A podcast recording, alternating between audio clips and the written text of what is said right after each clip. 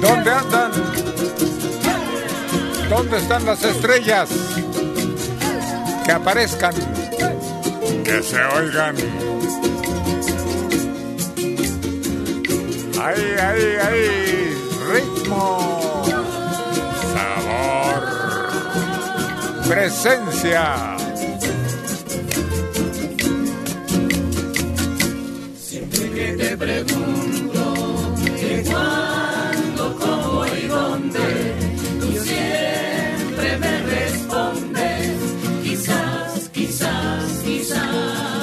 Quizás. Mañosilla. Y así pasan los días y yo desesperando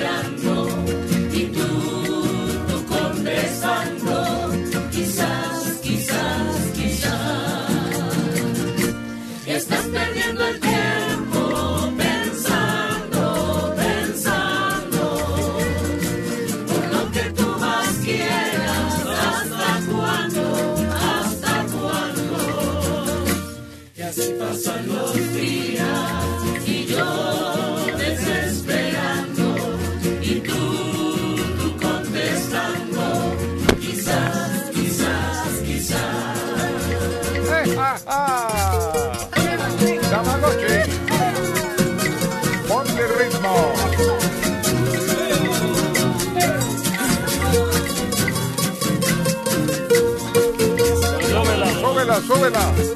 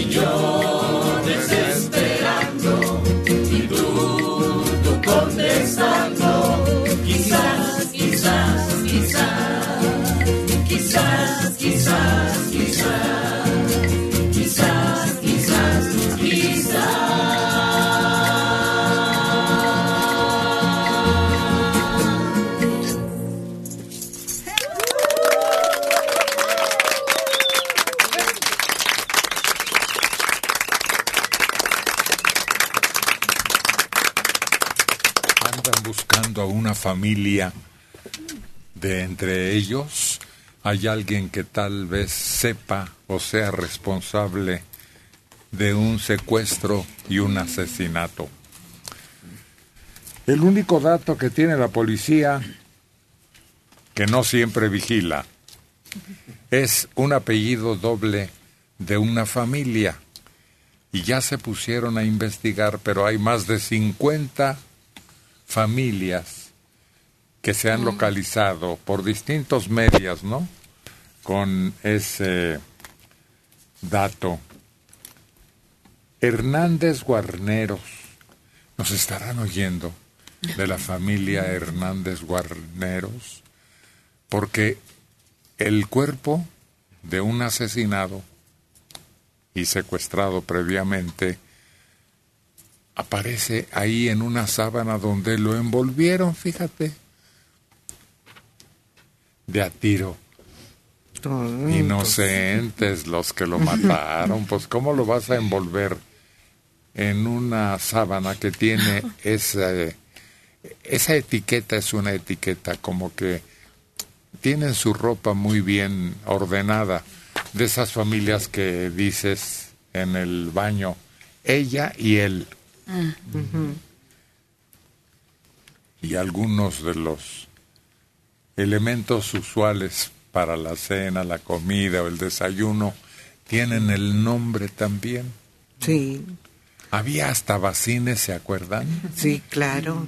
Sí, algunos son verdaderas joyas porque son antiquísimos, pero tenían el nombre de la persona que usaba esa taza de noche. Algunos estaban fabricados en porcelana y de ahí les quedó el nombre, aunque ya no eran de porcelana, pero estaban adornados con flores y con las iniciales del usuario.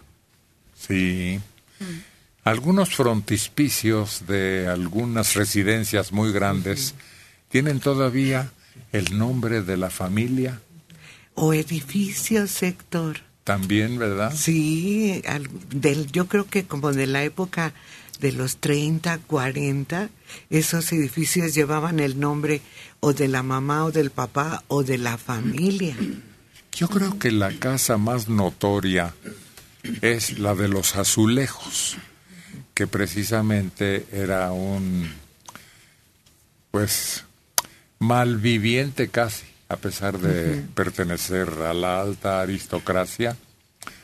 Lo señalaba el papá diciéndole que era tan parrandero, tan malgastador, que nunca iba a construir casa de azulejos. Hacía un versito el recordatorio ese, a ver si, alguien se acuerda, pero así determinaron un hombre y sus familiares más cercanos construir esa famosa casa que después se volvió, y todavía lo es, ¿no? Un lugar público. Sí, es un restaurante y una tienda donde venden todo lo que se te ocurra, desde un libro hasta un medicamento, un juguete, un cosmético. Es que las familias aristocráticas se distinguían y querían hacerlo sobre los demás para que se admirara su prosapia. Oye, otro que puede ser importante es el Palacio de Iturbide, ¿no? Que también, creo que también dice Iturbide, ¿no? Y está en el centro, que es un museo. sí, no es una propiedad de un banco. Sí, ese. Pero ahí presentan exposiciones. Sí, pero es que en la época de la colonia los grandes personajes tenían su casona en el centro y todos pues era la casa del conde de Valtierra, de los marqueses de, no sé qué. Y originalmente esa casa era de la abuela Rodríguez, ¿no? Por ahí donde pasó Iturbide también que la saludó. Ahí estaba en el balcón. Sí, y desviaron el desfile hacia el Zócalo para pasar frente a la casa de su admirada. Sí, y ahora pertenece a un banco y es el lugar en donde ese banco organiza exposiciones de muchos tipos. Yo lo he visto en un documental que describe la construcción y todos sus detalles y realmente es uno de los que merecieron a un viajero calificar a la capital como la ciudad, de, los palacios. Exacto. Alejandro Von ¿no? Sí, exacto. Vino y dijo, ah, caray, aquí también. Y luego hasta más tarde se calificó a una cárcel también, ¿cómo le decían? El Palacio Negro. Sí, sí, había playeras que decían, ¿no? Universidad de Lecumberri. Sí. y fíjate que en República del Salvador había una casona que estuvo desocupada o medio habitada en la manera de vecindad y recientemente cuando la remodelación del centro la compró la farmacia París y entonces todas sus secciones de preparados, de artículos así como probetas y termómetros y básculas para el uso hospitalario, lo pusieron en diferentes secciones de esa casona. Y es un espacio que estás ahí esperando que te den tu producto y dices, mm. pero ¿cómo podían construir este tipo de casas con tantas habitaciones y con tanto lujo? Y la rescató Farmacia París. Esa casa que comenta Delita tiene unos muros gruesísimos de pura piedra, unas bancas de mármol y era un convento. Y tiene una sección de unas escaleras, unas escalinatas como talladas en cantera. Está preciosa, ¿eh? Es una cosa que no la mueves porque está tremenda la construcción. Eh, pero llama la atención porque estaba prácticamente abandonada. El Palacio de Correos, que también presenta exposiciones y que es digno de llevar a los visitantes de la Ciudad de México. El Munal, que también... Es otro edificio bellísimo. Sí. El que está enfrente. El de minería. Así se llama Palacio de Minería. Sí. ¿Y sabes cuál también es digna de ser visitada? La que tenía la Santa Inquisición como cárcel y como instrumentos de tortura y pues ahí se efectuaba todo aquello que le merecía su atención y luego se volvió escuela de medicina. Sí, la escuela de medicina de la UNAM estaba ahí en República de Venezuela y República del Brasil y todavía hay una parte que también pertenecía a la Santa Inquisición que es la parte posterior de la Secretaría de Educación y que abajo también tenía o tiene seguramente una oficina de correos. Esa parte de, de la Secretaría de Educación es antiquísima, la que es más reciente es la que da al lado de Argentina.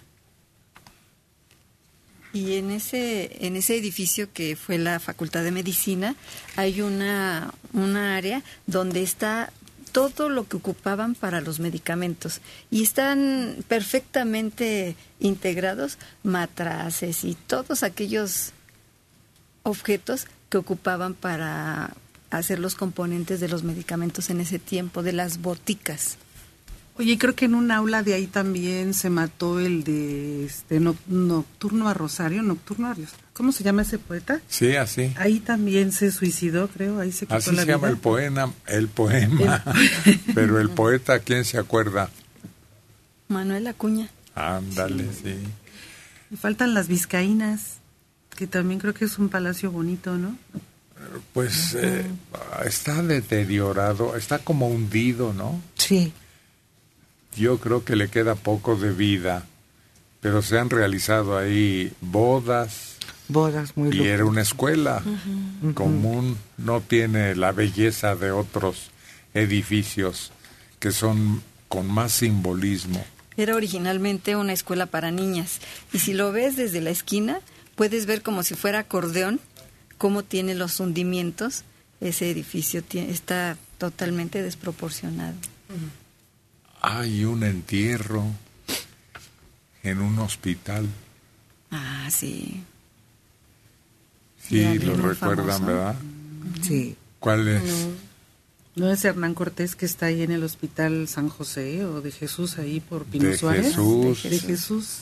Hospital de Jesús habían tenido la precaución de sepultarlo porque él pidió, ¿no? Que sus restos fueran traídos a México y resguardados en algún lugar, pero tenían miedo de que vandalizaran.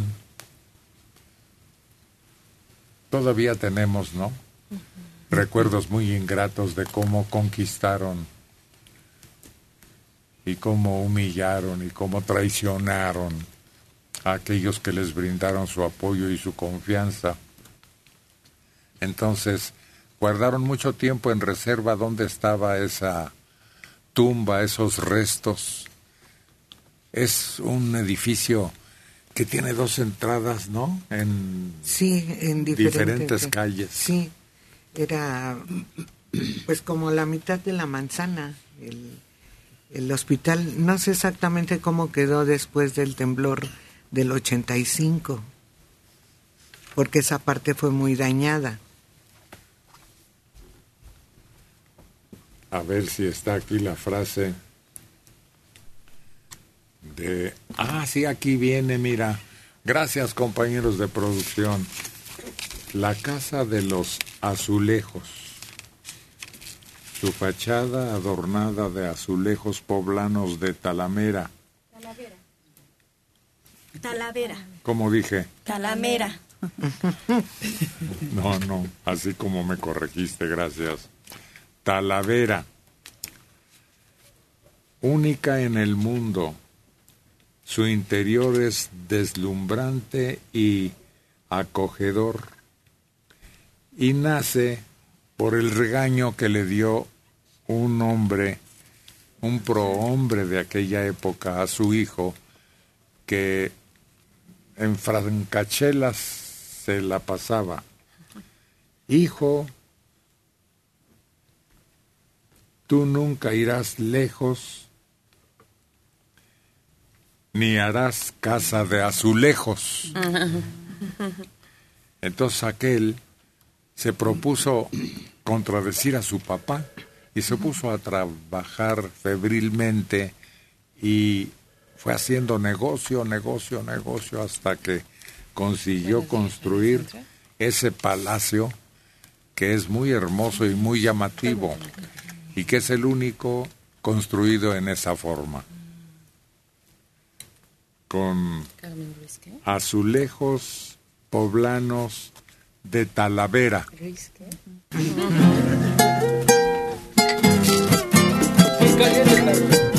El requinto y la guitarra que se armonizan y se unen para que usted disfrute las voces de Carlos González y Checo Padilla.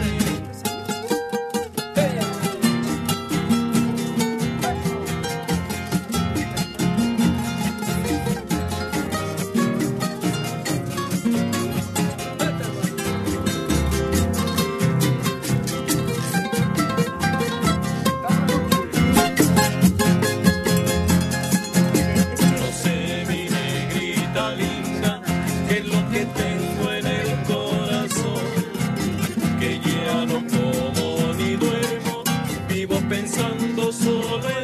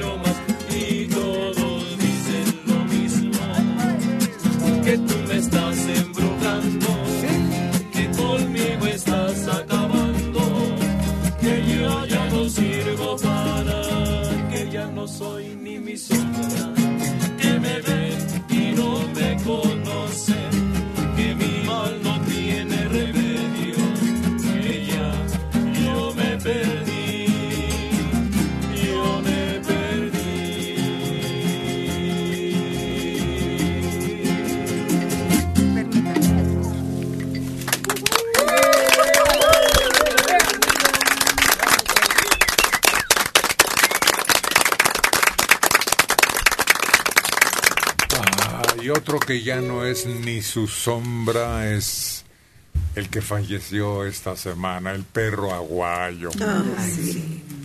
Era famoso por esa denominación, perro. Sí, sí, él se puso el perro aguayo y otros tenía otros sobrenombres, pero que no trascendieron realmente. Hasta su hijo adquirió el nombre de perro aguayo el hijo del perro aguayo. Y era muy curioso su, su atuendo y su cara, ¿no? Porque cómo tenía en la cabeza como unos chichones o unas cortadas de parecía que le habían agarrado a sillazos la cabeza pero era yo creo que eso le daba mucha personalidad arriba del río ¿sí? su vestuario era un chaleco como de perro, o sea, como de piel de perro y unas como botas peludas, peludas, peludas. ¿Y era técnico o era rudo? Rudo, rudo, rudo, rudo, rudo. De esos que todavía le tocó eh, luchar contra el santo. Él, todavía tuvo, sí, él tuvo todavía unas peleas casi ya al, final del santo. Le tocó al perro todavía. Sí. Yo tuve la oportunidad de saludarlo en persona. Este, me le quedé viendo, lo saludé y le pregunté, ¿tú eres el, perro aguayo? Dije, sí, yo soy. Hablé con otras personas y tenía su frente toda así como... Se reía, se le hacía... Como crucigrama. Ajá, como que le habían rajado, no sé, con navajas y la nariz así bien, bien potente. Se veía su cara así bien ruda, así Chaparro, no, no era muy alto. Lo vi ahí en el ayuntamiento, andaba ahí buscando cosas ahí en los puestos. Él sí que colgó las botas. Me habla. Oye, pero no era crucigrama, Héctor, era como una hoja de cuaderno de rayas. Porque era. De doble raya. Sí, se dice que él mismo se iba haciendo esas cicatrices, esas heridas, porque además eran paralelas, eran líneas paralelas. Por eso tengo que era un cuaderno de rayas. Y cuando sangraba, imagínate, le daba mucho dramatismo al encuentro, ¿no? Sí. porque en muchas peleas que tuvo, híjoles, exageraba. Todo el rostro cubierto de, sangre, completamente. Y contaba que las botas originalmente tenía unas botas muy viejas que no había habido oportunidad de cambiarlas, de comprarlas.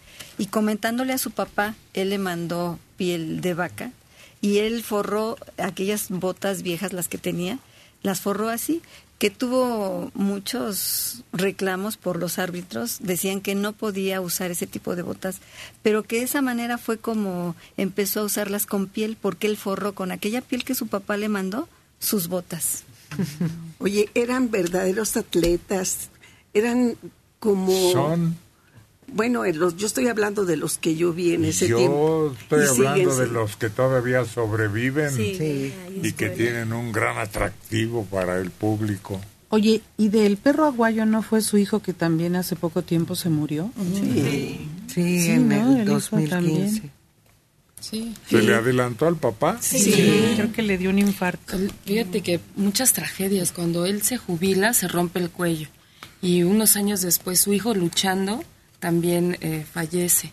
Y bueno, pues ya están juntos. Y fíjate que fue muy curioso porque muere en el ring, ¿verdad? Con el místico, no, no me acuerdo el luchador. Pero el mismo papá le dice al otro luchador porque quedó como que traumado, él ya no quería pelear, como que ya no, le dijo, no, no te preocupes, de eso se trata. Y a eso estamos expuestos. Tú tranquilo, sigue luchando. Y, es que duró un tiempo así entre las cuerdas. Todos creían que estaba desmayado y no estaba muerto, se dieron cuenta después. En el ring, en, plena función. Sí. sí. trataban de hacerlo reaccionar hace cuatro años, sí, nunca lo lograron pero se ve que no fue intencional, O sea, se ve que de repente le pasó algo y quedó ahí, pues, privado ya, pero ya no despertó, ya se quedó.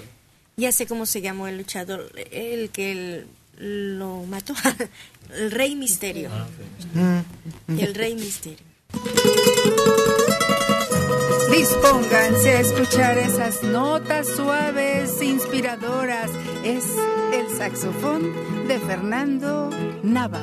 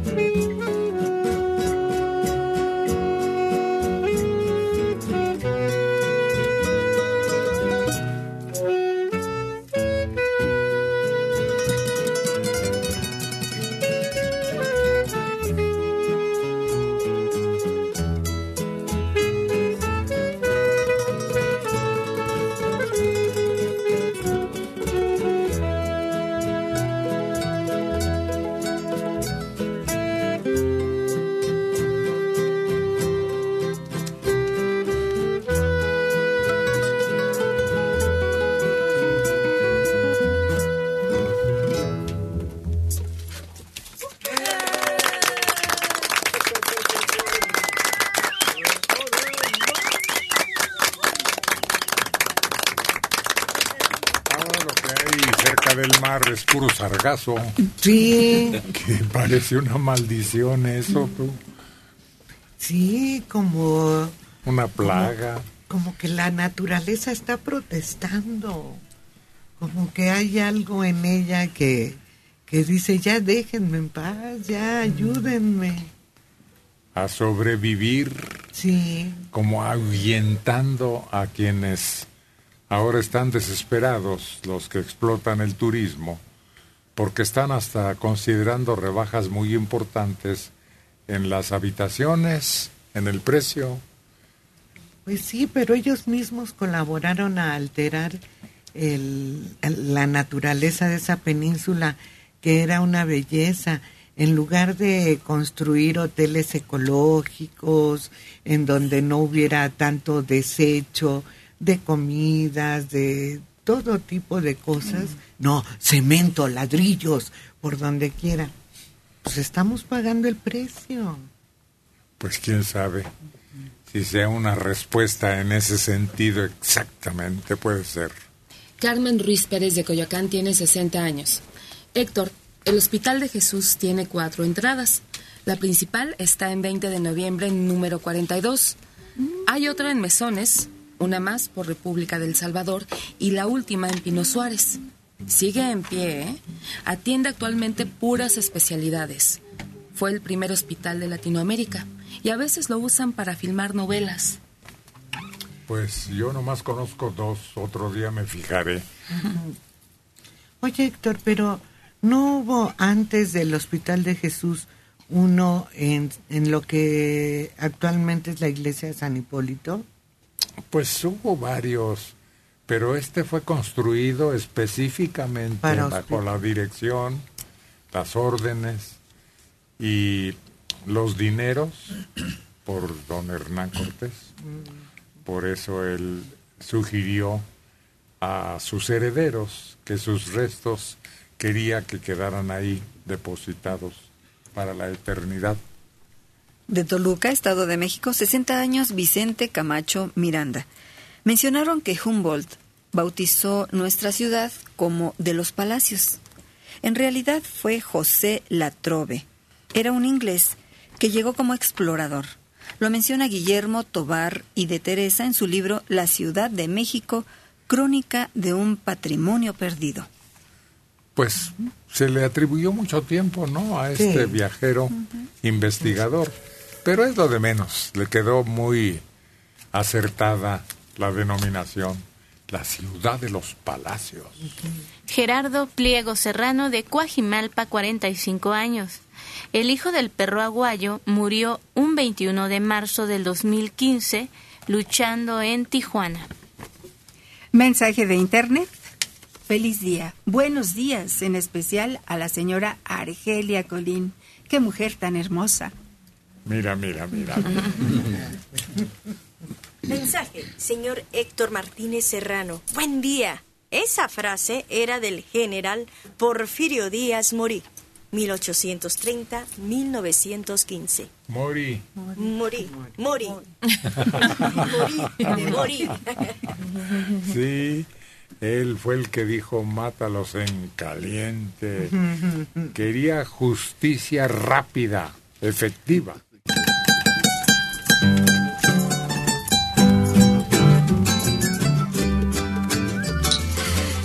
Reflectores, las cámaras, todos atentos, junto con los micrófonos, porque la reina Argelia Molín está aquí al frente de las guitarras, de los tambores, del bajo, del tololoche.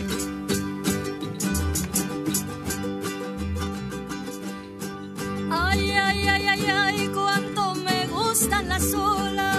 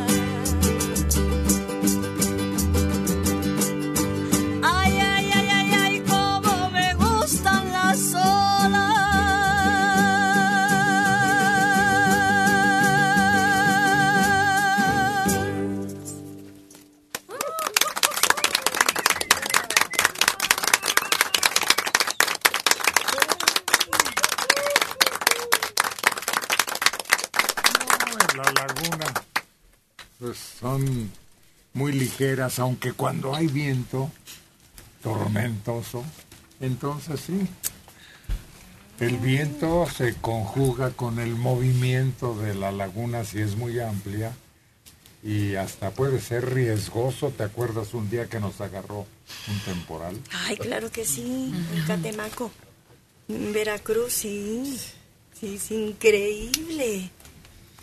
Es eh, muy... No, hombre, teníamos un susto, un miedo, nos agarró en la lancha. No, se puede Pero cómo es curioso, porque después como que un poquito de calma, pero al momento no la veas venir, ahora sí que las olas unas van y otras vienen, era horrible. Era horrible. Y brincaba la lancha con las... El, el lado muy picado, así como dicen, ¿no? Pero era una laguna, parecía mar. No le puedo comunicar. Es el lecho de un volcán. Nos explicaban. Sí. Sí.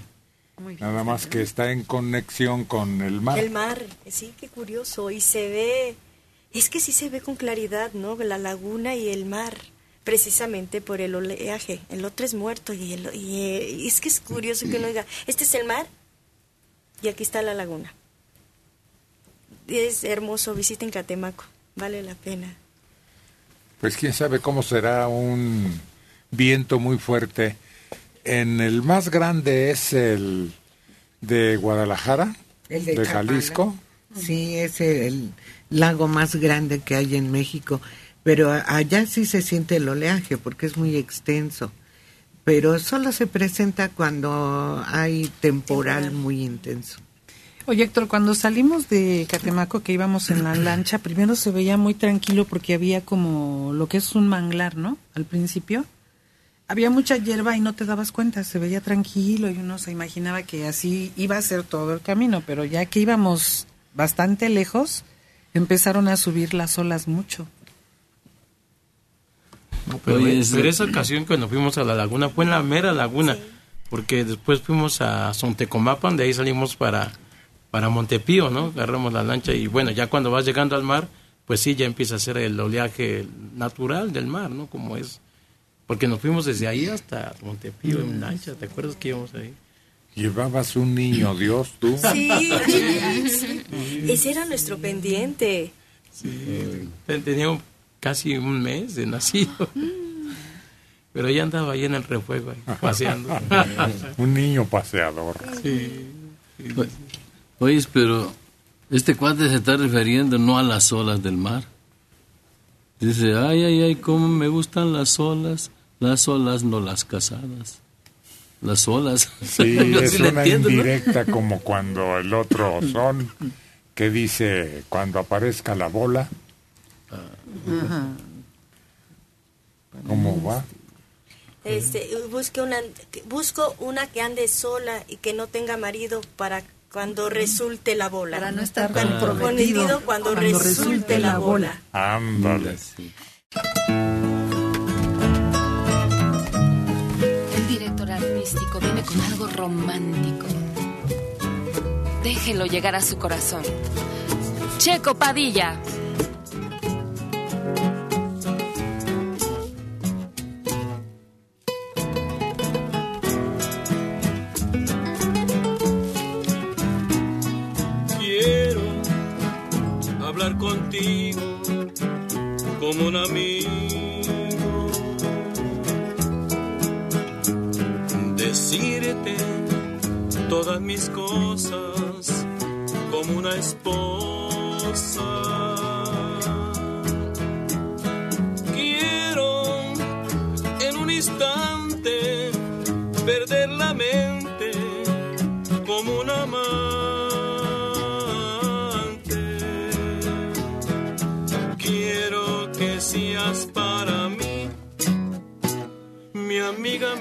Y mi amante. Quiero decirte todas mis inquietudes, contarte mis alegrías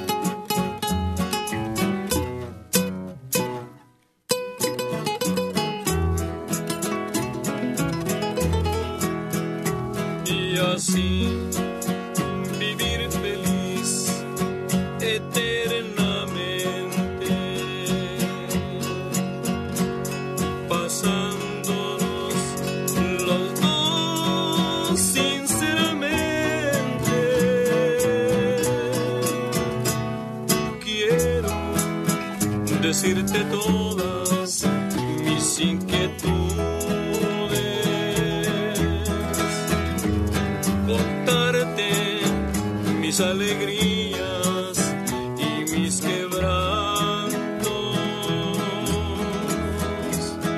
Quiero que me comprendas, sé que en mi llanto que sufro tanto. Quiero que seas para mí mi amiga, mi esposa y mi amante.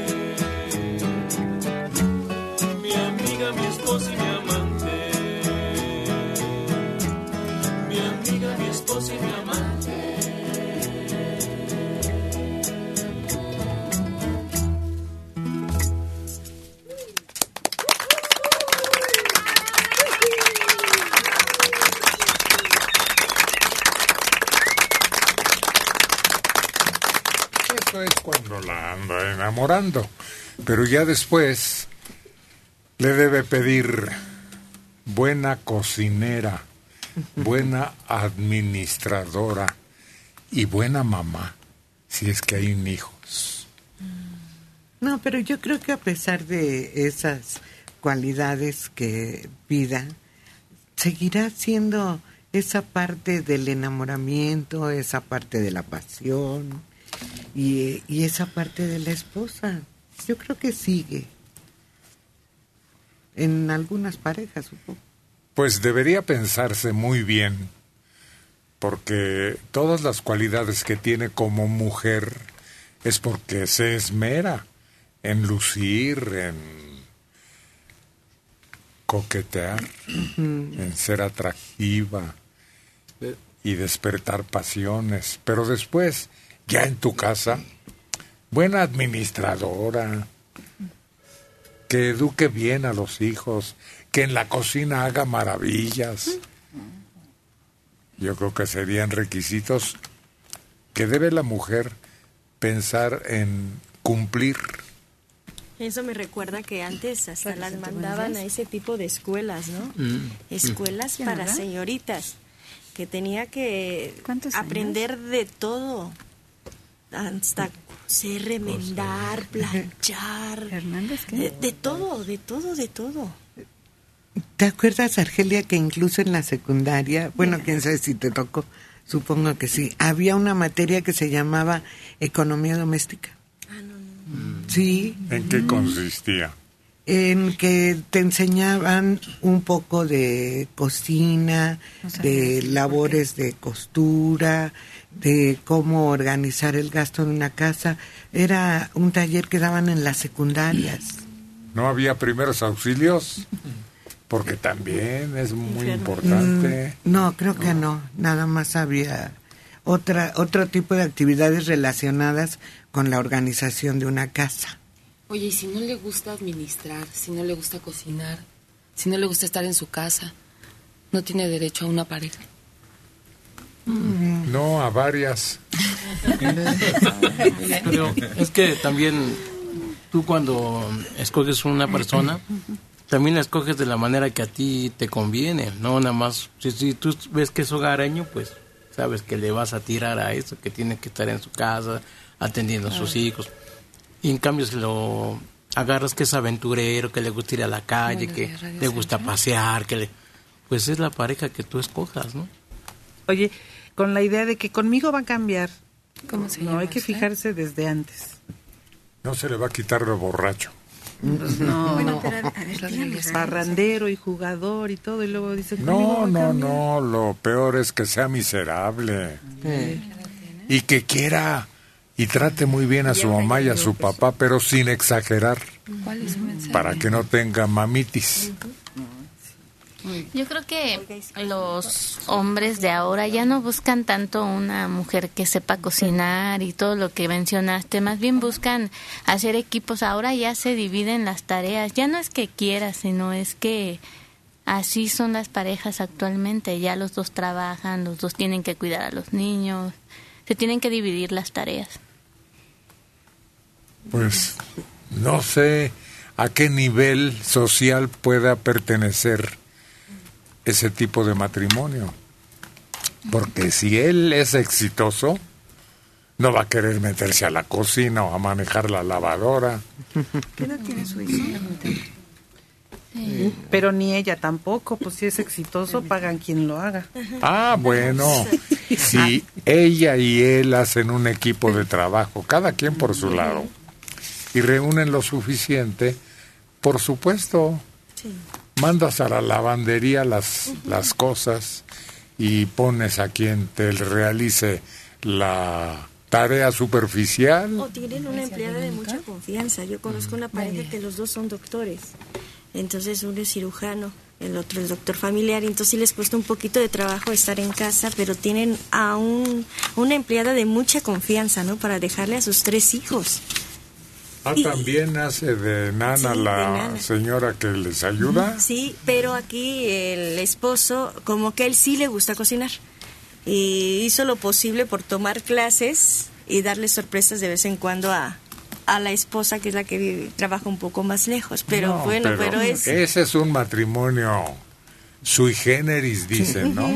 No es lo común. No, mira, la actualmente sí se requiere, si los dos trabajan, un apoyo en casa, pero para que tu casa esté en orden, necesitas saber ordenar, necesitas saber hacer las cosas.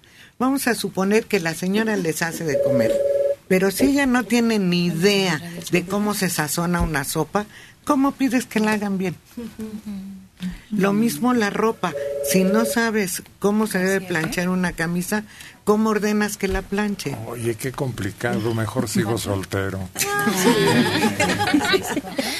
No, fíjate que ah, yo he visto que ahora ya también a los hombres les dicen, pues muchos ya no se quieren casar son independientes y aunque tengan quien les lave y lo que sea, algún día ellos tienen que hacer sus cosas, entonces les llaman que no tienen que ser inútiles, tienen que saber atenderse o una misma mujer también tiene que saber hacerlo. Aunque no te guste cocinar o no te guste lavar, tienes que saber hacerlo. Y como dice Adela, si no lo sabes hacer, no puedes mandar. Igualmente para mí. No, pero en el caso del hombre, mil veces que te cocinen o ir a una fonda o a un restaurante y luego entregar tu ropa y te lo regresan planchadito, limpiecito, bien asoleado todo y en orden. Dobladito y aromático. Ándale. No, Yo no. Pues sí, este, la mujer, pues, en casa, ¿no?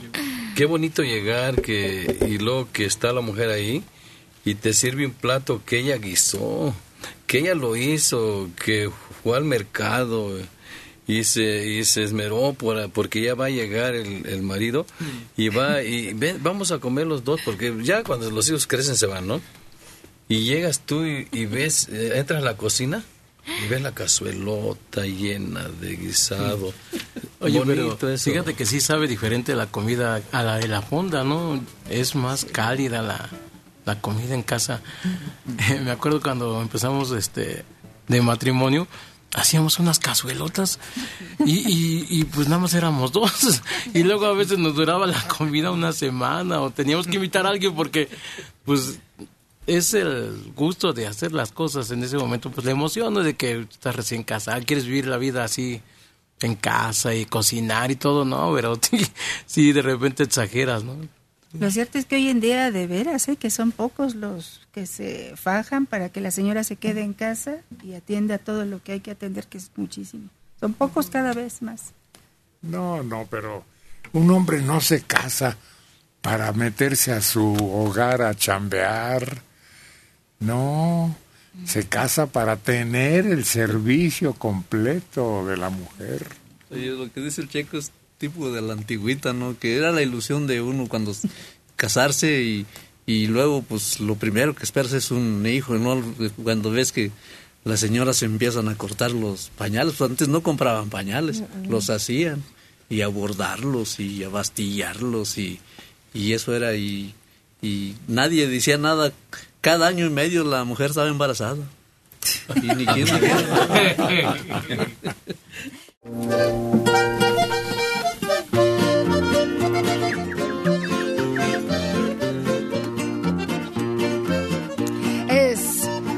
muchacha fresca, una muchacha sencilla con su canto que crece cada día más. Se llama Rubí. Esmeralda.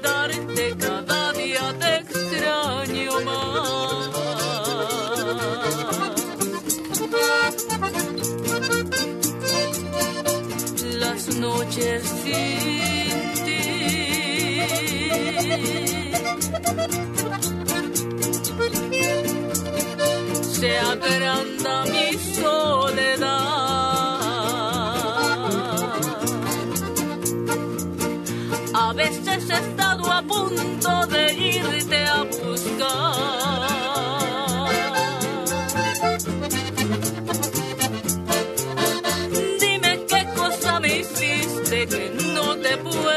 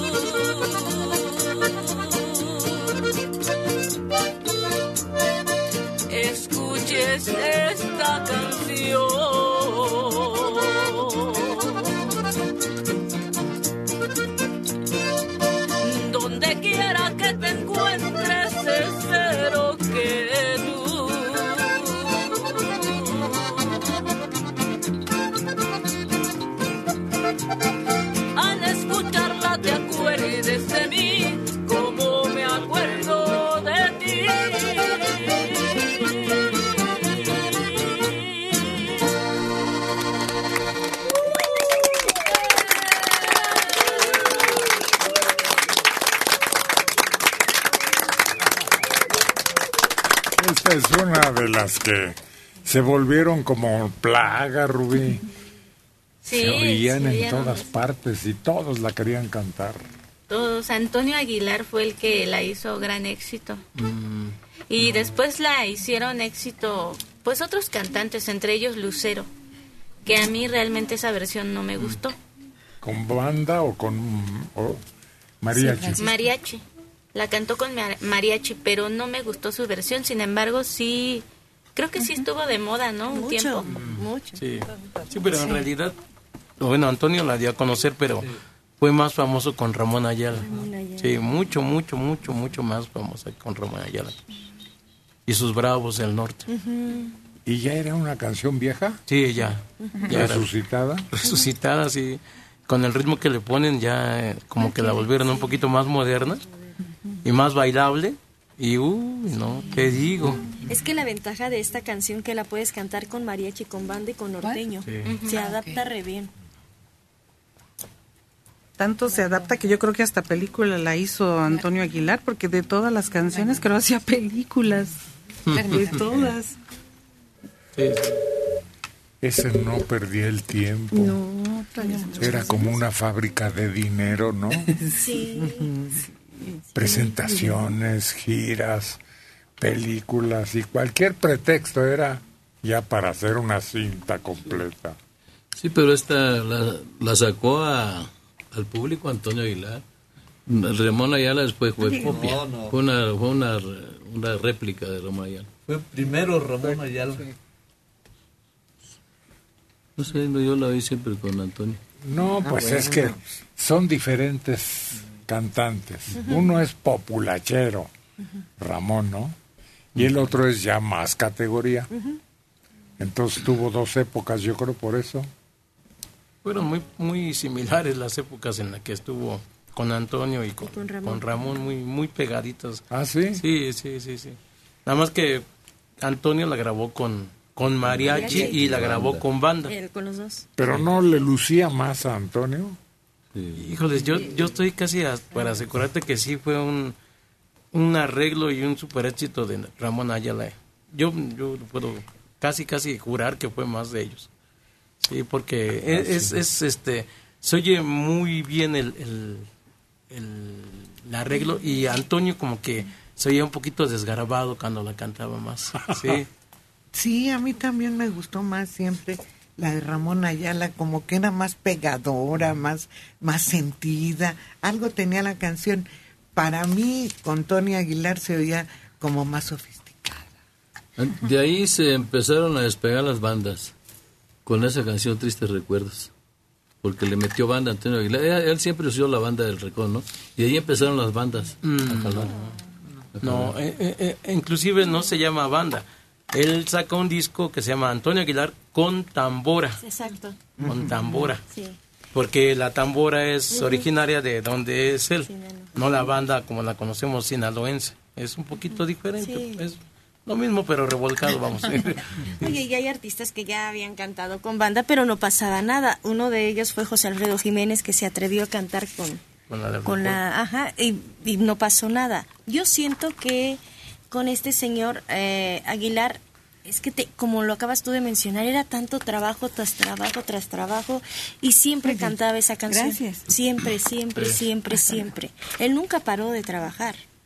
Si no era en jaripeos, en palenques, era películas, eran discos, pero siempre, siempre estaba activo. Y yo creo que eso fue que mucha gente lo escuchó más con Antonio.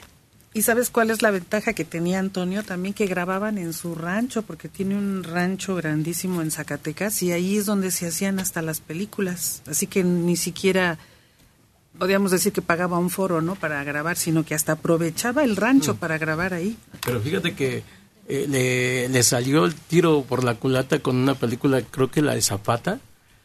La quiso hacer una película muy real, muy extensa y le empezaron a decir que no, que tenía que cortarle, cortarle, cortarle. Tardó años en salir y salió perdiendo un dineral en esa película. Pero muchísimo dinero. Casi, casi andaba perdiendo hasta el rancho por esa película. Sí, sí, eh, y es que es una película que, bueno, es que hay como dos de Zapata que hizo él, pero hay una que hizo muy extensa, como queriendo... ¿La de su hijo? ¿Ande? ¿La de su hijo? No, no, no, él, Él. él, él, él, se, se personificó de Zapata, pero sí la, la ves y como que no le encuentras una coherencia a esa película porque está muy cortada. O sea, como que nada más no la dejaron salir así. Ya ves que antes había que las enlataban, ¿te acuerdas? Que Sí. había películas que no las dejaban salir. Así le pasó a él con esa película. Es que la- a lo mejor estás confundiendo a Alejandro Fernández, también sacó una de Zapata, que ay, mamacita chula. Ni la vean. no, nomás era un, za- un zapato, no era, no era Zapata. no, ese fue el que sacó este Alejandro Fernández, una de Zapata. Pero no la de Antonio Aguilar. Yo me di, yo lo vi una parte porque la grabó en Cuernavaca. Ese señor, en ese tiempo yo estaba en Cuernavaca. Y por allá andaba el señor, por, este, y traía mucha gente, mucha gente, como en el 73 más o menos, esa película, de porque decía el señor, vamos por plan de Ayala, ¿sí, no? Y andaba vestido de y detrás de él había mucha gente, y les pagaba a todos, a toda la gente que andaba ahí, los formaba y les pagaba su lana. Él y los Almada contrataban ejércitos Sí. de plano. A todo el pueblo y hasta el pueblo vecino. Sí.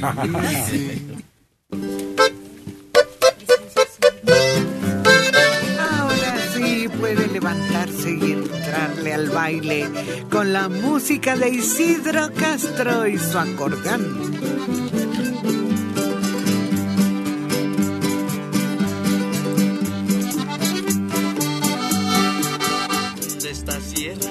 La sierra se divisa San José, pero nada que diviso los ojitos que dejé.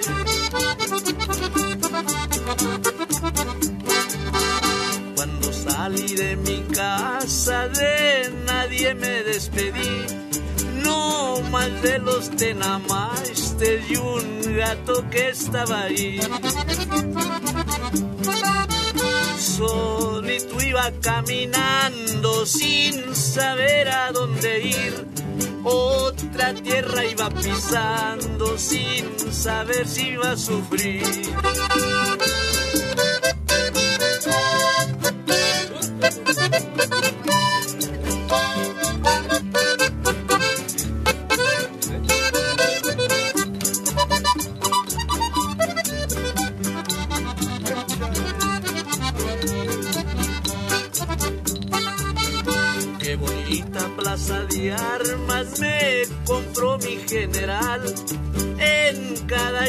un soldado y en medio la águilarría. Con los chinos de tu frente me mandaste amarrar.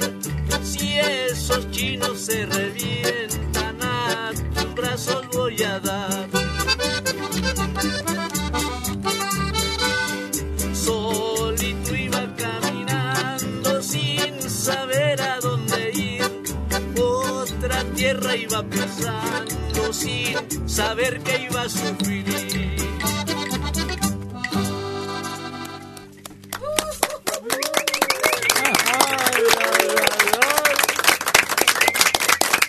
Isidro. ¿Qué dice esta canción? Y dice que cuando salió de su casa de nadie se despidió. Nomás de los tenamaistes y un gato que estaba ahí. los tenamaistes son los que les ponen al comano para sentarlo. Para hacer las tortillas. Ponen tres. Y es, es como un triángulo, ¿no? Y así, por si le ponen cuatro, el comal baila. Depende si están parejitas las piedras, ¿no? Es muy difícil, pero si con tres es bien seguro. Sí, claro. Sí. Es más práctico. Más práctico. Y, y el fogón que le llaman, ¿no? La chimenea. La- le, le llaman chimeneas en... Me acuerdo que mi abuelita hizo un... Hizo su panadero, ¿no? Donde hacen la... El, según ahí hace el pan, las gordas de horno. Y, pero... ¿De leña? Sí, de leña, de leña. Y, en, y acomodan tan bonito el panadero que arriba lo ponen parejito y ahí hacen la chimenea. O sea, o sea, lo, lo, lo ¿cómo se dice? Lo, lo, ¿Lo acomodan o qué? Sí, hasta su, a su modo, hasta el, como el panadero ya es que tienen su agujero donde entra, ahí también meten cosas, hasta leña y lo llenan. Ya no van afuera a traer la leña, ahí la tienen. Y ahí sacan para estarle atizando a la lumbre, para cocer las tortillas, el nixtamal, los frijoles. Y acaban de, me acuerdo que se acaba del, en la noche ya que se van a dormir, agarran el, este, le dicen un tizón, ¿no? Y le mueven el rescoldo y, y lo tapan bien porque ese amanece otro día todavía con lumbre. Si lo tapas con la ceniza, amanecen las brasas todavía prendidas. Y le y hasta la, arriba como que lo mojan tantito y le, y le pasan con la mano y queda lisito. Y le dice, ¿para qué? Dice, no es que se, ya cuando, dice, no lleva mucha agua, cuando ya se seca, el, el mismo, ese paderoncito que se hace, conserva la humedad, conserva lo caliente del, del fogón. Y, el, y las brasas amanecen todavía enterradas. También con el carbón. Pues allá no. Igual si tapas con Ah. ceniza. Sí, sí, también. Y luego eh, eso es al mediodía. Y en la noche ya está listo para prender otra vez. Sí, sí, sí, también lo... Ay, ay, Yo nunca, como, como te dijera, no, no me acuerdo que usaran el carbón, pero sí la leña que ahí tenía que ser de mezquite porque era la leña buena de mezquite y, y de gobernadora. ¿Cuál es esa? Es una, es, un- es una varita. La gobernadora no es muy grande, yo creo que un metro y medio, cuando mucho. Pero arde bonito. Arde muy bonito y La es... bulliga. Sí, muy buena la lumbre. Esa da una resistencia prendida bastante larga. Sí, le, le este... El estiércol de la vaca Sí, sí, o del sí. burro, del caballo. Sí, con esa me acuerdo que mis tíos se ponían a juntar harta de esa donde venía, veían donde había mucha y la juntaban y, y luego este se iban al río, a los arroyos a juntar piedritas chiquitas y hacían una así como torre y, y le prendían y, era, y la- con esa hacían la cal, con esa de, del estiércol, con las ruedas de las vacas, ¿no? Porque están unas ruedotas y las iban acomodando y, y quedaba como un como Una un como una torcita, como un piloncillo así. Y luego le prendían desde abajo. al- ¿Y para qué querían la cal? Pues la usaban. Se usaba mucho la cal por el istamal. El istamal lleva cal. Y, y la vendían que dame un kilo, que dame dos kilos, que dame tres kilos. Y, y la llevaban. Y la quieren piedra o ya quemada. ¿Cómo no? Que, este, la quieren piedra o, o en polvo, sí, porque la le echan, la hacían, la echaban en una cubeta, en una tina grandota, luego le echaban agua y hasta humeaba, pero ya al ratito estaba hecha polvo. O sea, la, la piedra ya quemada. Y no sobraban nada. Había de ser mucho para que una piedrita les quedara sin fundirse. ¿De cuántos años atrás nos está contando Isidro? Sí, ahora cuando quieres cal, nada más vas a la, la palería que esté más cercana y ya. Sí, de volada. Pero pues aquí ni la solamente para albañilear. Sí. Porque allá, allá sí la compraban. Y yo me acuerdo que hasta la gente, oye, préstame tu, era un, era un bote donde echaban la cal y nomás le meneaban y ya se le echaban, ya sabían cuánta, que si le echaban de más se les hacía neja la masa, decían, se, la, se corta. Salía como verde la masa. Creo que decían, ¿la quieren piedra o apagada? ¿no? La cal. Es algo así, dice. Sí, o viva. Sí. Sí, así la vendía. Como, como quisiera la gente.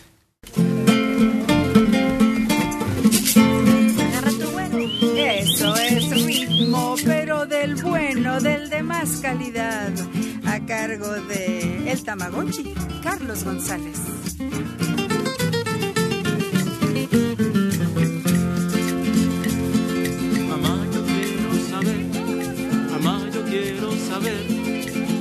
Son los cantantes, que los encuentro galantes y los quiero conocer con sus modas fascinantes que me las quiero aprender.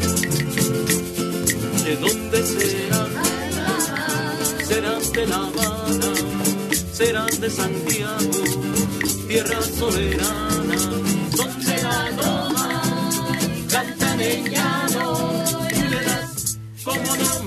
Yo son de la loma, mayos cantan en llano, mayos son de la loma, mamá, yo cantan en llano.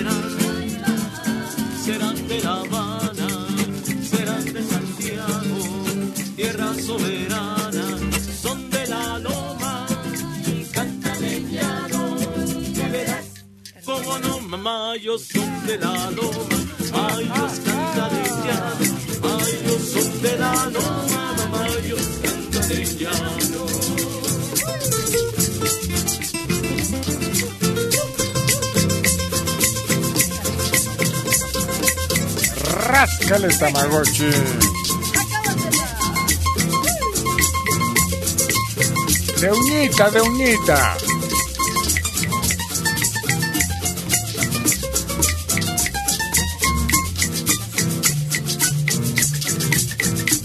¡Ay, ay!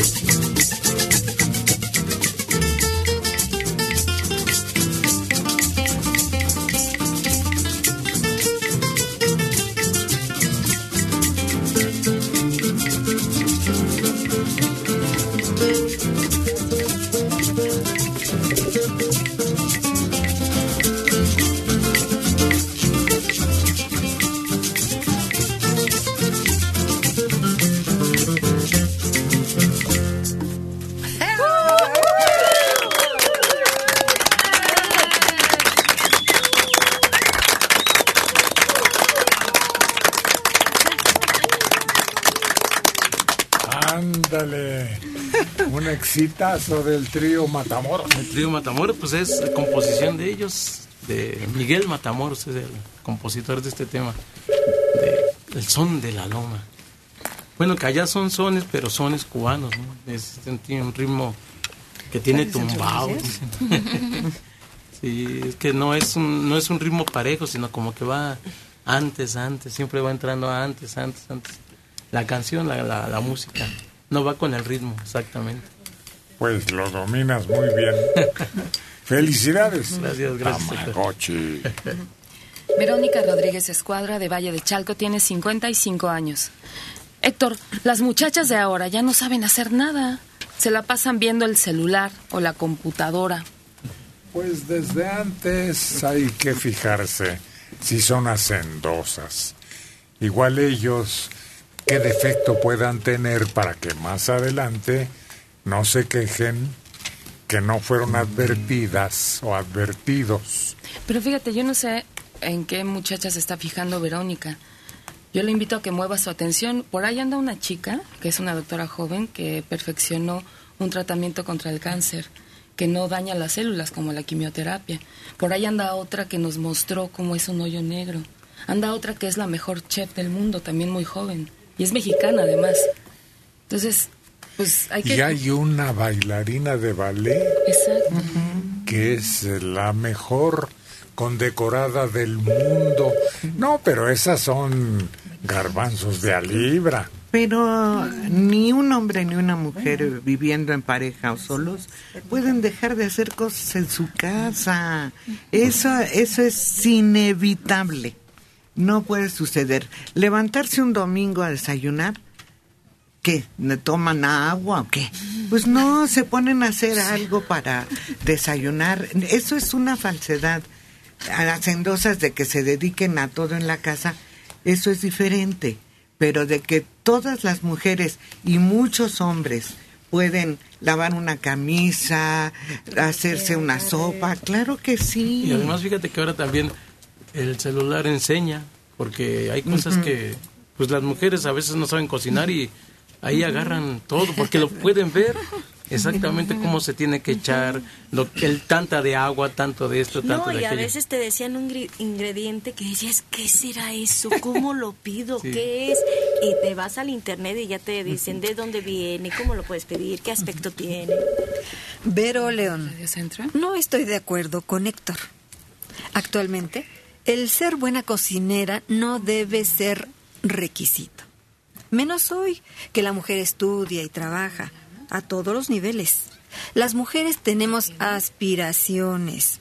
Hay hogares en los que el hombre se queda en casa y la mujer trabaja. Pues nadie nace sabiendo, Adelita. Todo se aprende y hay hombres que saben hacer de todo. Antes era la cocina económica. Ahora llegas y en el súper, en el frigorífico encuentras todo listo nada más para meter al horno electrónico. Francisco González Armenta, 65 años, de Villahermosa, Tabasco. Estoy oyendo que, ya regresó Sol María. Qué gusto volverla a ver. Gracias. Ya solo me falta Miroslava para completar el cuadro. Ojalá próximamente la tengamos por aquí. Carlos Marcín, 70 años, de Texas, Estados Unidos. Ese señor serrano debería cortarse el cabello, porque parece hippie. Por otro lado, debería cambiar su mentalidad. Es del siglo pasado. Tanto la mujer como el hombre deben saber cocinar, lavar y atender bien a los hijos. La esposa no es la sirvienta del marido. Y de veras me veo muy greñudo. No. Buenos días, ¿quién habla? No. Ah, es- lo que pasa es que son detalles que a él en lo particular le molestan. Ha de estar pero- pelón. claro. Rafael Navarro Mora. Algún defecto tendremos todos. Don Héctor no es machista. Al contrario, a varias les da amor y todavía trae con que las balas perdidas existen. Ah, ya me descubrieron. Guillermo Gutiérrez Islas, 81 años desde Catepec. Hablando de edificios famosos, recordé uno que visitaba cuando tenía como 17 años, el Club de los Periodistas. Me parece que allí había una oficina de pesos y medidas. Tiene varios salones para baile y actualmente siguen organizando tertulias. Y a propósito de las luchas, a mí me tocó ver cómo se desplomó uno abajo del ring. Había caído, todavía se levantó, pero enseguida volvió a caer. Se llamaba Sangre India.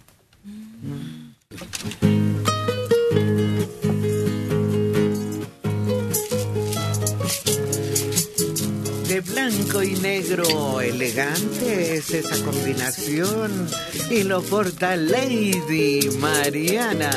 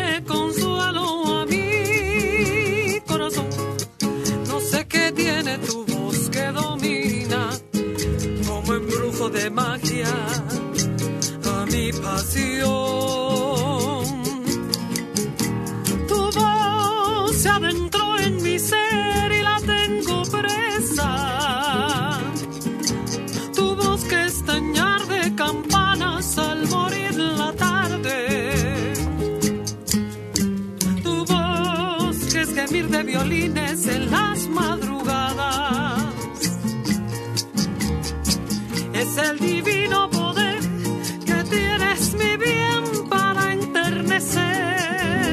Tu voz que susurro de palmas, ternura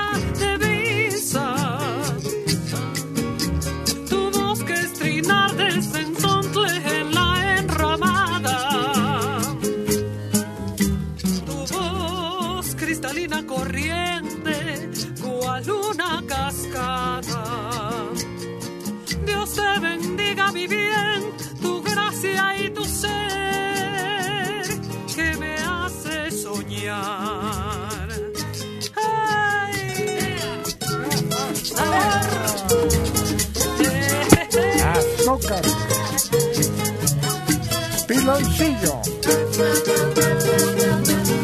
Y azúcar glass.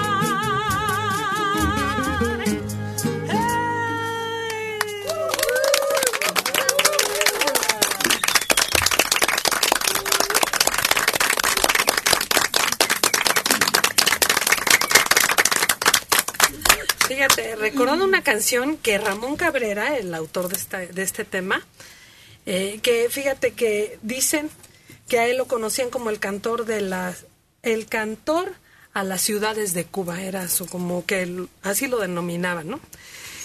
Él escribe esta canción para Celia Cruz, no solo por la admiración que hay en, en ella, sino porque la dedica por la por pues hacerle un homenaje a ella en vida, ¿no?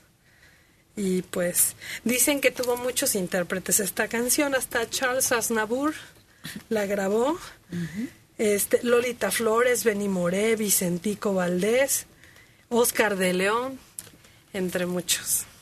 Y bueno, a mí me gusta eh, mucho, se me hace una canción con mucha energía. Ahorita incluso me hicieron la seña de que estaba yo muy impetuosa, ¿no? Muy prendida. Sí, pero es que si le bajas el- la fuerza, ya no es esta, esta canción, tiene ese ingrediente, nada más lo que sí hice, pues hacerme para atrás, ¿no? Porque los micrófonos de aquí son muy sensibles y a veces se le olvida uno con, con esa fuerza que quiere uno cantar y se sobrepasa. ¿El hierberito moderno será más impactante que esta? En la voz de Celia. Pues es que por ahí se van, porque de hecho en la misma grabación están esas dos, esos dos temas fueron un Sí. exitazo. Viene también Burundanga, que es un super tema, ¿no? Sangole de Burundanga, Burundanga de Bernabe. Bernabe le pegó a Mochilanga, le echó Burundanga, le hincha los pies, y todos así, ¿no? Y fíjate que tienen una característica especial. Estas canciones son un poco nasales a la hora de cantarlas. Si tú le cantas Songole de Burundanga, no queda. Tiene que ser Songole de Burundanga, Burundanga de Bernabe. O sea, como que entra en... Hace cara cubana. Que queda chico, uno frijoles con cristiano. Con moro. Es este moro, ¿no? Como cristiano, que son frijoles negros con arroz blanco. Sí, tiene su, tiene su estilo. Así medio como, pues, especial, tropical. No todos, no todos. No. Aquí vino un Celio González que no necesitaba ni gritar ni No. hacer voz No. cubana. No, y aparte no era ni nasal ni... No, como que tenían su estilo, no, porque no se oía muy nasal. Ni tampoco lo hacían en la garganta porque llegaban a lastimarse. Como que cada quien tenía su estilo, ¿no? Yo siento que Celia, una balada la hacía tropical. Le daba un estilo sensacional, sensacional. Y yo siento que de tu voz, el hierberito y todas las demás, es que Celia era única. Porque yo oigo tu voz hasta con una Guadalupe Pineda y pues no, Oh. nada No. que ver, en serio, nada que ver con Celia Cruz. Al grado que por eso ella misma era tan sencilla que se prestó cantar con otros artistas, con otros con otros chavos. Me acordé ahorita de Vasos Vacíos, que se presta Celia a cantar y se oye sensacional. Como que ella siempre apoyaba a la gente. Uy, en su casa era una residencia. ¿Y se acuerdan a cuántos tenía asilados ahí?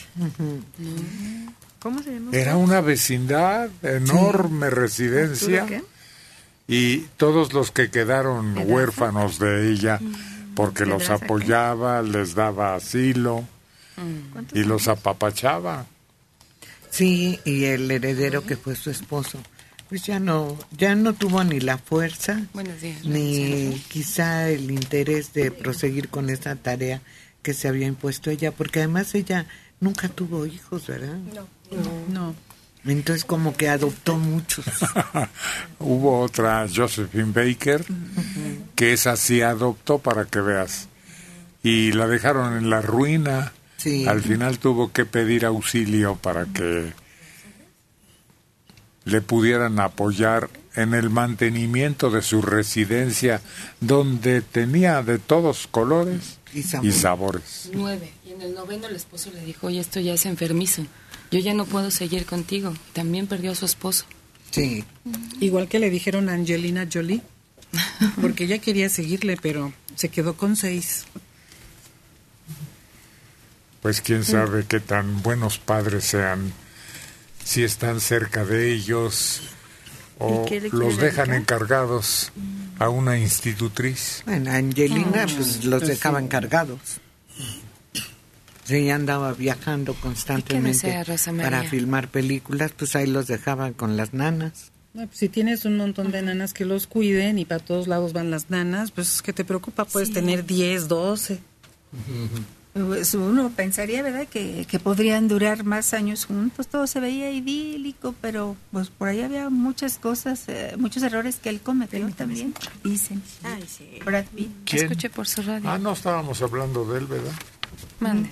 Angelina, Agarró su Angelina. camino precisamente por eso, yo creo. Sí. No, solo María. Sí, que él ya le había dicho que, es más, creo que adoptó a un niño asiático y él no lo No quería, quería que lo permítame. devolviera y ella se negó. No me cuelgue. Y ella quería más niños y él ya no quería más niños.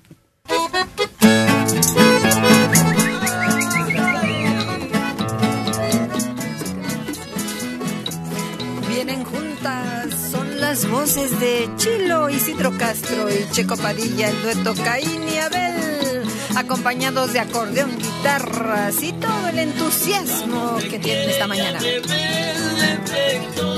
que ya no sirvo, que estoy desgastado. Me dices calvo, pero no me siento. Soy poco pelo, pero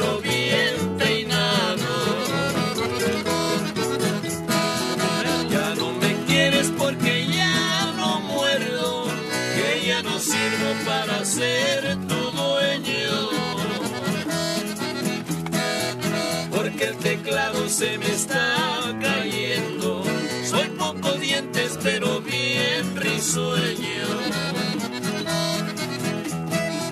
Ahora te pasas todo el día gritando, porque me dices que ya estoy resordo. Que los audífonos me están fallando.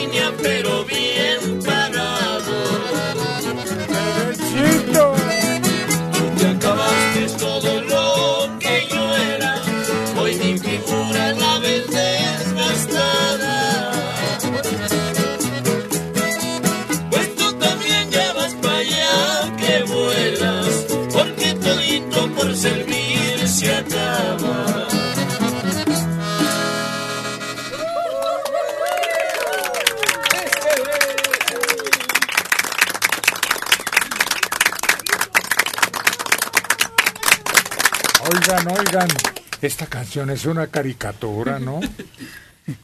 Desgastado. ¿O es una imagen real conforme van pasando los días, las semanas, los meses y los años? Y sí, así le, así lo, pues se figura él, ¿no? Porque quién sabe qué cosas le diga, ¿no? También ella. Porque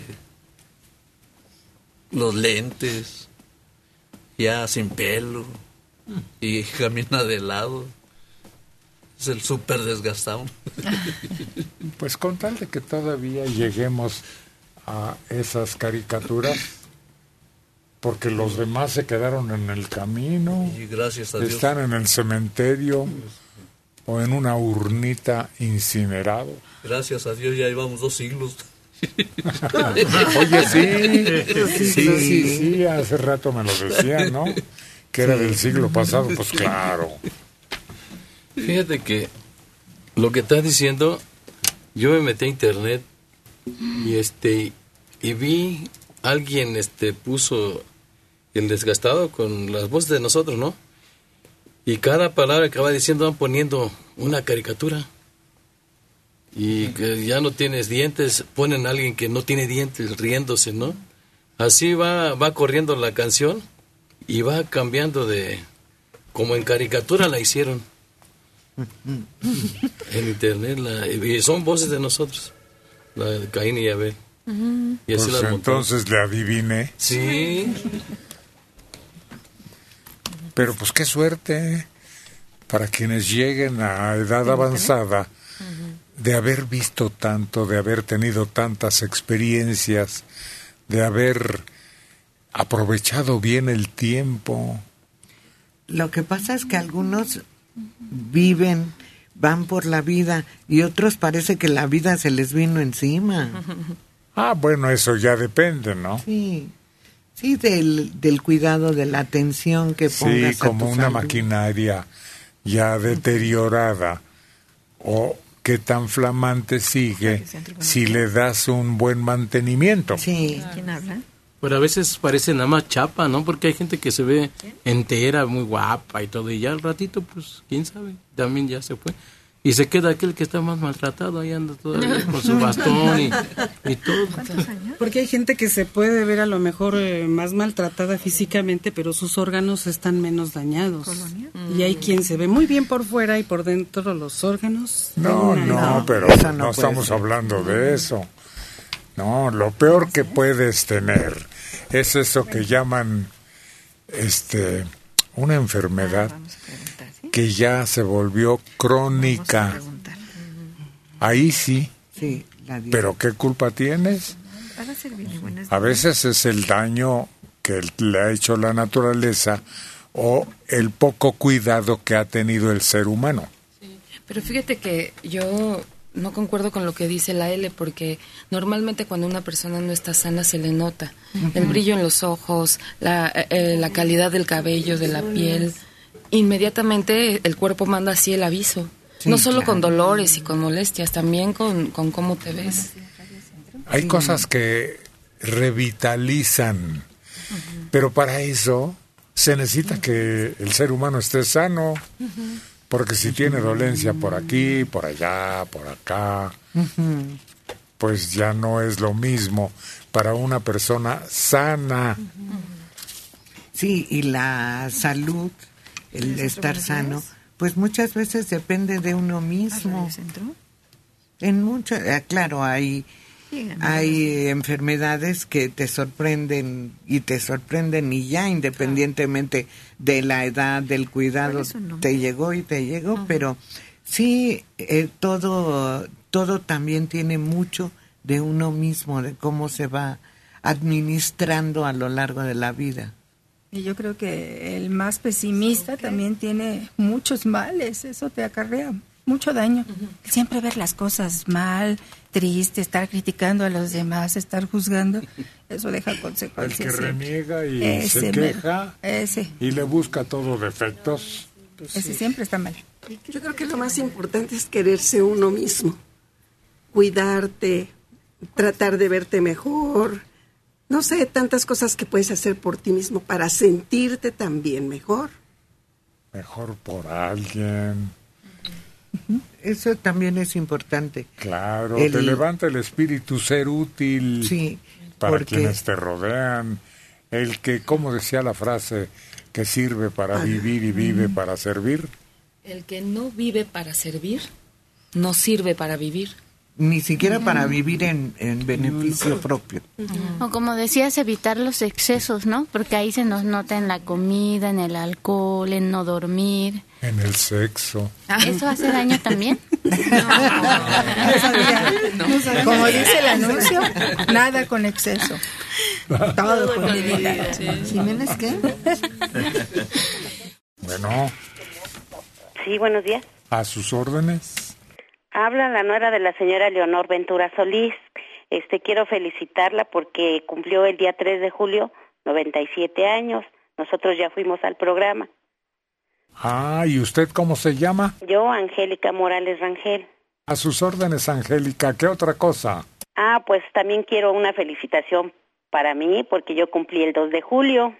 Claro que sí, un abrazote de parte de todos aquí. Muchas gracias. Quiero que le canten a mi suegra, por favor. Gracias a la vida. Por supuesto, Angélica. A sus órdenes, aquí estamos para servirle. ¿Me permite? Lo quiere saludar. Aquí está. Claro que sí. Buenos días, señor. A sus órdenes. Muy buenos días. bien contentos, los oigo muy contentos. Aquí estamos todos así. Bendito sea Dios, gracias a Dios. Gracias a Dios, yo también estoy todavía con vida, ya tengo tantos años, pero Diosito me está dando mi vida y le agradezco a Diosito que estoy cumpliendo años, ya tengo muchos años. Y los que va a seguir teniendo, Leonor. Sí, Bueno, pues ahí vamos, ¿eh? sí, los saludo atentamente y les mando un abrazo y muchas felicitaciones a ustedes también. Lo mismo, Leonor, para usted de parte de todo este grupo. Gracias, Señor. Que Dios me lo bendiga. A ver, para doña Leonor Ventura. Leonor. ¿Cómo se le nota? ¿Se acuerdan que había Ah, un anuncio que decía así? Doña Leonor se le nota. Sí. Es Esther la que le dedica esta canción, que en verdad Leonor tiene muchos motivos para dar gracias a la vida. Con mucho cariño y con mucho afán se logran las cosas.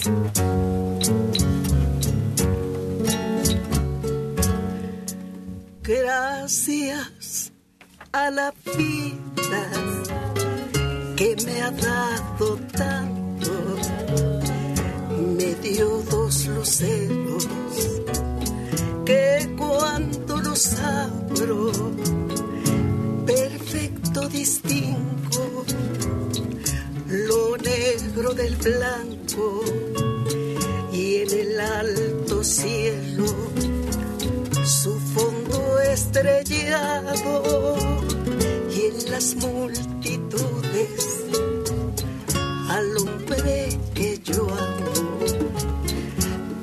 gracias a la vida que me ha dado tanto. Me ha dado el sonido y el abecedario. Con las palabras que pienso y declaro. Madre amigo hermano y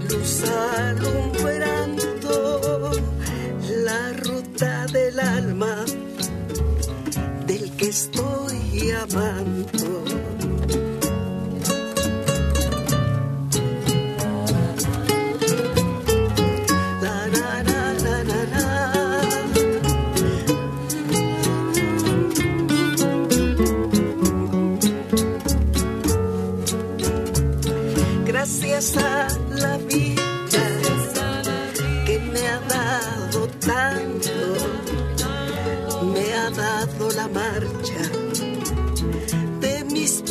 cansados, con ellos anduve ciudades y charcos, playas y desiertos, montañas y llanos, y la casa tuya, tu calle y tu patio. Gracias a la tanto, me dio el corazón que agita su marco. Cuando miro el fruto del cerebro humano, cuando miro al bueno tan lejos del malo, cuando miro al fondo de tus ojos claros, gracias a la vida que me ha dado tanto, me ha dado la risa y me ha dado el llanto, así yo distingo la dicha del quebranto, los dos materiales que forman mi canto y el canto de ustedes, que es mi propio canto y el canto de todos, que es mi propio canto. Gracias a la vida.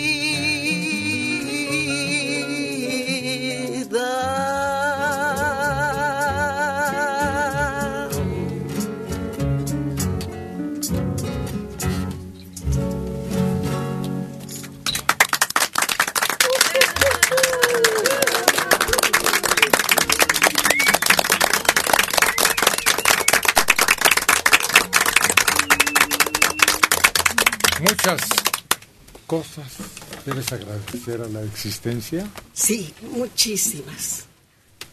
Algo diferente a todos los demás, que pedimos salud, dinero y amor. Pues la tranquilidad, el poder tener lo que necesitas para poder, pues, sufragar todo lo que, lo que a tu alrededor o de lo que te sientes responsable. Yo creo que esa es otra bendición. Ah.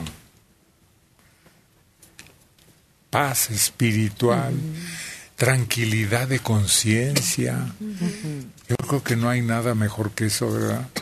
Sí, no, eso, eso es lo que te permite despertar cada mañana. Que no tengas miedo de la justicia terrenal, Ni de la otra. divina. Sí. El saber que no haces daño a nadie conscientemente, porque a veces nos equivocamos de manera inconsciente. ¿Tú sí? ¿A poco tú no?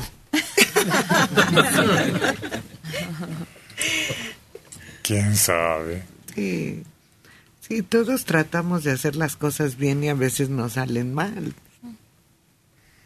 Es Pero- parte del, del ser humano que, que se equivoca.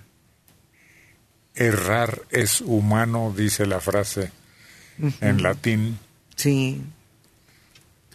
Fíjate que el otro día fui a una iglesia, a un cumpleaños de unos señores, una- un matrimonio que cumplieron 75 años, el matrimonio, ¿no? De, de, de este, de, de edad y como 50 de casados, ¿no? Así. Y todos los hijos le, ahí dentro de la iglesia les cantaron esa canción. Adentro de la iglesia. Los cinco hijos tenían y los cinco se pusieron frente al altar y les, le cantaron la canción a sus papás. Gracias a la vida. Y los señores se les venían unas lagrimotas bien gordas a los dos. Y los hijos, una, una, una de ellas mero no, no terminó de cantarla, se salió del, de, de sus hermanos y se sentó en la banca. No, le, o sea, le, como que le cayó muy de peso la canción. Qué bonito. Sí.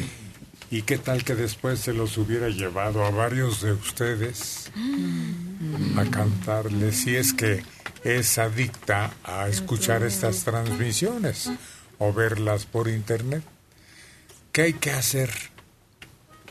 Habla usted a este programa sensacional, deja su nombre, su teléfono, la hora que desea que le hablemos y así de fácil. Nos comunicamos con usted y nos ponemos de acuerdo. Julio Núñez Montaño, de 83 años, en Buenavista. ¿Y ahora qué pasó con el Uriangato? ¿Está enfermo? No lo he escuchado. Ya cantó. ¿Cuál cantaste, Oriangato? Te amaré, vida mía. Es que es tan largo este programa. Y escuché por su radio. ¿Y somos tantos? Así es, somos 10, así es que como le va tocando a uno, así va rondando la cosa. Y ahora ya, pues, ahorita me va a tocar. ¿Ah, sí? ¿O no? Pues no sé. ten fe, tú ten fe. María de los Ángeles Espinosa Mesa. Mi mamá bordaba en los costales de manta del azúcar. Después metieron unos costales como de celulosa. Ay, sí. Pero aquella manta servía para los calzones. Radio Centro? Para las sábanas. Sí. Juanita Chincoya Blanco. Buenos días a todos. Saludos desde Oaxaca. Ya empezaron los convites de las fiestas de la Guelaguetza, fiesta máxima de esta bella ciudad. Que tengan excelente y bendecido sábado. Creo que es la principal de todas las fiestas autóctonas mexicanas. De San Jerónimo, Javier Saldaña Bárcena, 75 años. se, me rompió un diente. El de mero enfrente. ¿Será necesario que me lo quite? No me duele nada. No, no, no, no, no. Lo primero es tomar una radiografía para determinar que esté bien ese diente. Si la fractura fue horizontal, no hay ningún problema. Le hacemos endodoncia, se pone un endoposte para recuperar el diente y una coronita de porcelana para que se vea sensacional ese, ese dientecito. Pero no, ya no es cosa de nada más quito y pongo. Ya hay restauraciones que se pueden hacer y quedan 100% naturales.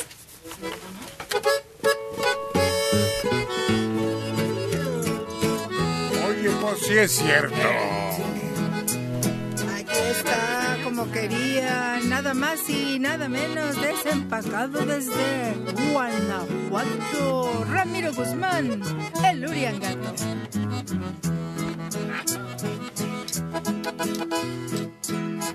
Qué bonito es el quelite. Bien haya quien lo formó. Que por sus orillas tiene.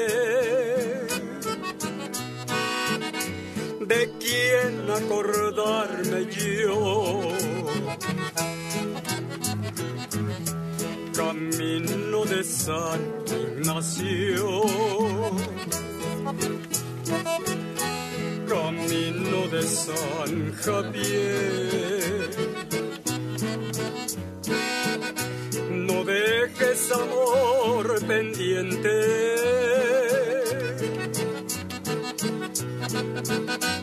Como el que dejaste ayer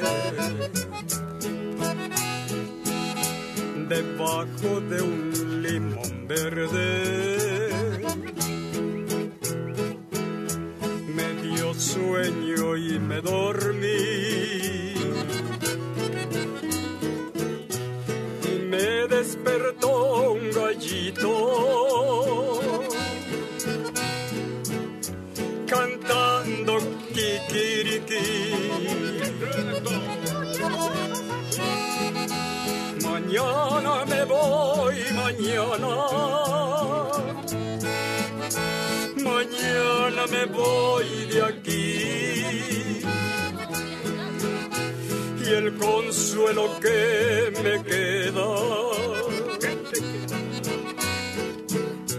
Que te has de acordar de mí.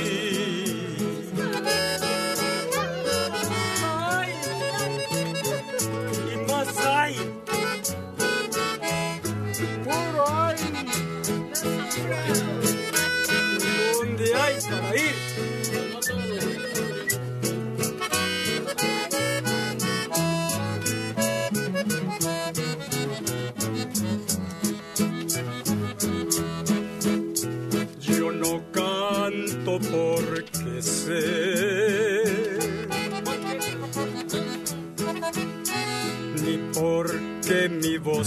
Voz sea buena.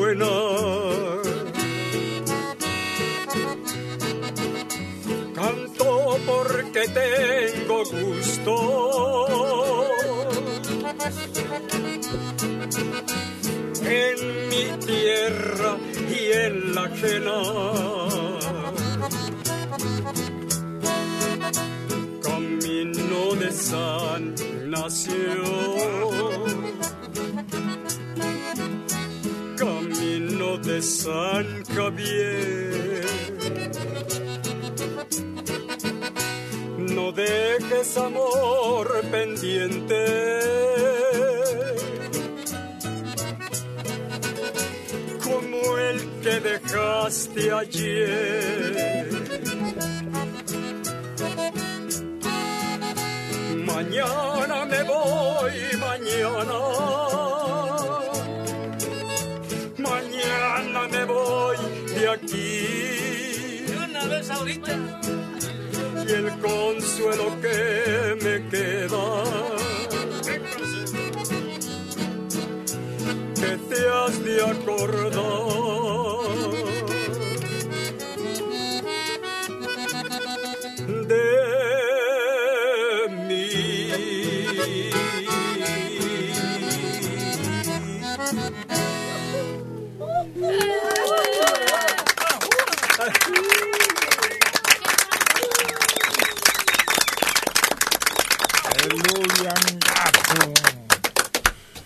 esto que se llama El quelite.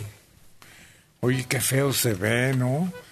Que el gobierno se esté peleando con sus policías.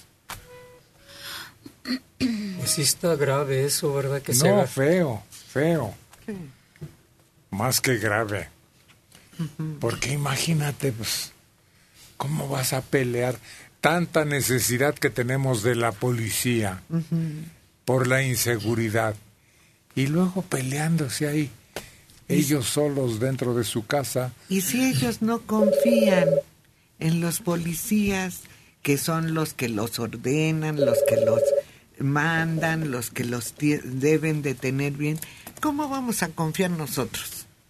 Ahora, es una buena policía, se supone, ¿no? Sí. Porque sí. están bien preparados, bien armados, bien motorizados, bien uniformados. Todo. A esos se les cuadra uno. No, sí, es de, de tenerle respeto cuando pues lo paran a uno, ¿verdad? Este que muchas veces unos son bien amables, otros dicen este, a ver, a ver qué es lo que traes y esto. No, no, está bien. Revise usted lo que usted tenga que revisar, no hay problema. Ah, pero tú te estás refiriendo a los que cuidan las carreteras. Así es No, también. pero cuidan puertos, aeropuertos, Sí, sí. ciudades. Y se encargan además de acabar con los delincuentes. Además. Sí, la nueva policía que acaba de entrar, ¿no? No, no, no. lo- Esa es otra. Ah, esa es otra. No es la Guardia Nacional, Nacional que entró. No, no, no. Esta es la Policía Federal. Que nos ha cuidado por varios años. Muchos. Sí. Y que se han ganado la confianza porque de veras estaba bien estructurada, gente muy capaz, pero ahora les quieren dar una patada por allá. Es como, el, como la que habla mal del marido, pues ella lo eligió. Bueno, da una impresión muy desagradable. Sí, sí. Sí, pareciera un problema más político. Pues ni siquiera eso, Ni siquiera eso. mm, Entonces sí que estamos fritos. porque eso se arregla entre los jefes. Pero lo que sí da preocupación es que anden queriendo sustituirlos por un grupo que apenas está en embrión, que no tiene entrenamiento, no tiene conocimientos de cuál debe ser su presencia y su actuación. ¿Por qué nada más no le cambian el nombre y ya nada más? Ándale. Pues sí, ya, ¿no? Pues dicen que nos están pasando para allá, que también están agarrando de la Policía Federal para hacer el otro, la guardia, y entonces se me hace como un circo eso nada más, ¿no? Porque, porque ¿qué más? O sea, pues, la policía es policía nada más y ya, no, no es otra cosa. Y para eso debe servir, para guardar el orden. Oye, y la experiencia de estos puede servirles a los otros. Ándale, sí. Además, claro. En vez de al revés. Sí. ¿Qué edad tiene? Al contrario, que los eleven un poquito de categoría y que sean los que enseñen a los nuevos.